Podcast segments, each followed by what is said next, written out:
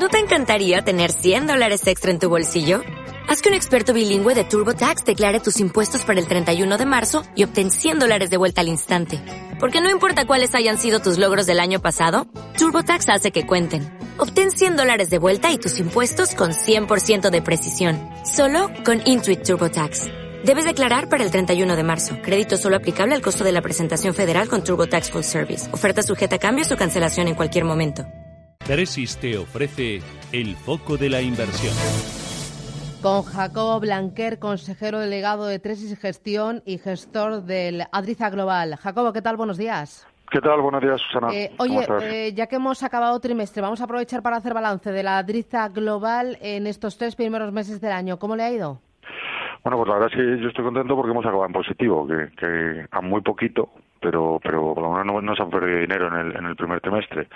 Eh, hemos acabado, ya te digo, un 0,10 arriba, prácticamente planos, pero bueno, con todas las caídas que está viendo en los mercados, pues pues yo creo que hemos aguantado bastante bien y con una media de un 65-70% invertido en, en, renta variable. O sea que bien, contento. Eh, ¿En renta variable cuánto me has dicho? un 70%, de media en el trimestre aproximadamente un 70%. Eh, ¿Y habéis llegado a tener más? ¿O es eh, vuestro techo?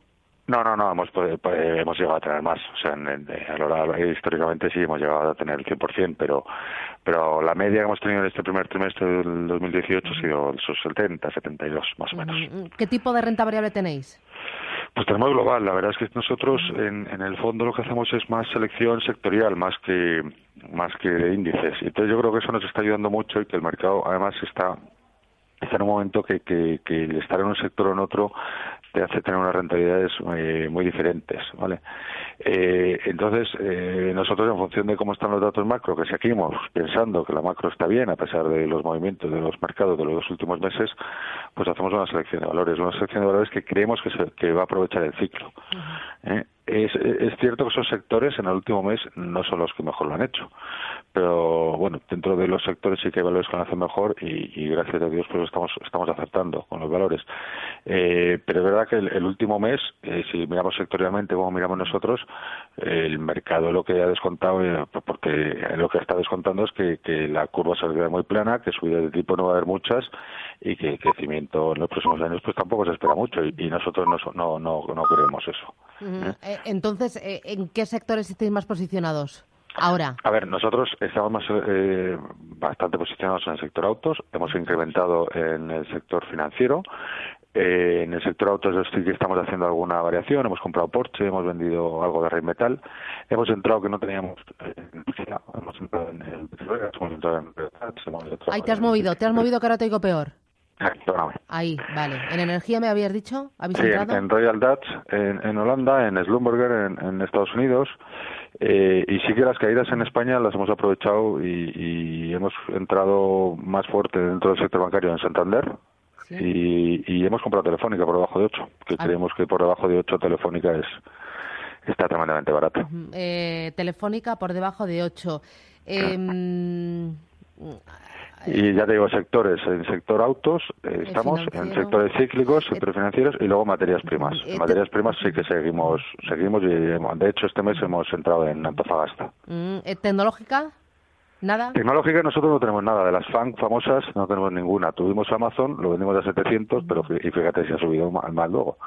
Eh, pero no tengo ninguna posición. La verdad es que creemos que están muy caras y creemos que, que uno de los motivos que está viendo las caídas últimamente es porque lo que vale de esas compañías es las bases de datos y al final mm, a mí me cuesta valorar una base de datos hasta los niveles a los que lo han valorado, o sea, que Facebook valga más de 500 mil millones, etcétera. Entonces, eh, eh, nosotros no fuimos porque ya nos parecía que era exagerado, pero si lo que valen de estas compañías eh, se ponen a, a regular, siempre que los gobiernos se ponen a regular, normalmente el negocio falla. Entonces nosotros creemos que eh, a pesar de que las caídas de estos días todavía las vemos tremendamente, tremendamente caras. Mm, la parte de renta fija de la cartera, ¿qué, qué tiene? Nada, la renta fija ahora mismo es una gestión de la liquidez. Lo que nos da mucho miedo, no el, movimiento que ha habido en los últimos meses en la curva no, no lo creemos, creemos que se tendría que volver a tensionar y, y entonces eh, tenemos prácticamente todo ahora mismo en flotante. Ya, ya ni los bonos ligados a inflación, porque eso los hemos vendido, porque subieron demasiado en, a principio de año, los vendimos y ahora estamos en, flotantes y liquidez. No, no, estamos haciendo una gestión de tesorería más que de renta fija. ¿Qué objetivo de rentabilidad tenéis para el conjunto del año?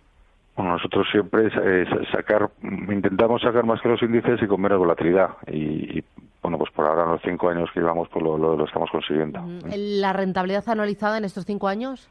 Un torno al 7%. Mm, ¿Patrimonio? ¿Patrimonio? Estamos en 35 millones de seis.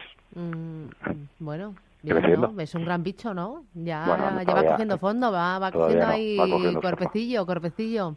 Todavía, no, pues, todavía nos eh, queda. Oye, y, para este trimestre, eh, ya para terminar, ¿qué es lo que tenéis en el radar de este Adriza Global? A ver, yo creo que en este trimestre tendremos que subir algo de, estamos comprando algo más de energía, de petroleras, creemos que, eh, las valoraciones han llegado, o sea, que es un sector que lo puede hacer bien en los próximos meses, y el sector financiero que lo ha hecho francamente mal, sobre todo en el último mes, creemos que debería parar y, volver a, funcionar bien, a funcionar mejor. Con materias primas creemos que pueden seguir seguir tirando. Eh, dentro de todas las materias primas todas que van más más vinculadas a lo que son los coches eléctricos. Y a pesar del buen comportamiento de utilities seguimos fuera de utilities. No no no queremos saber nada de en principio de ese sector ni del sector de de productos del hogar ni de la las grandes empresas de alimentación todo eso en principio todavía creemos que, que, no hay que estar porque no porque vemos que el ciclo sigue funcionando. O sea vimos los PMI de ayer de Europa y a pesar de ser un poquito más bajos que, los, que, lo que fue el último trimestre del 2017 sigue habiendo crecimiento. O sea el crecimiento sigue siendo bueno.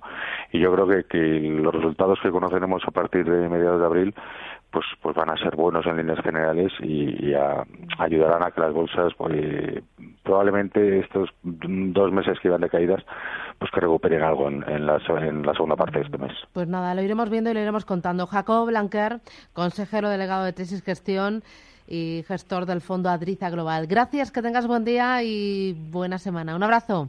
Un abrazo, gracias. Jacobo, chao.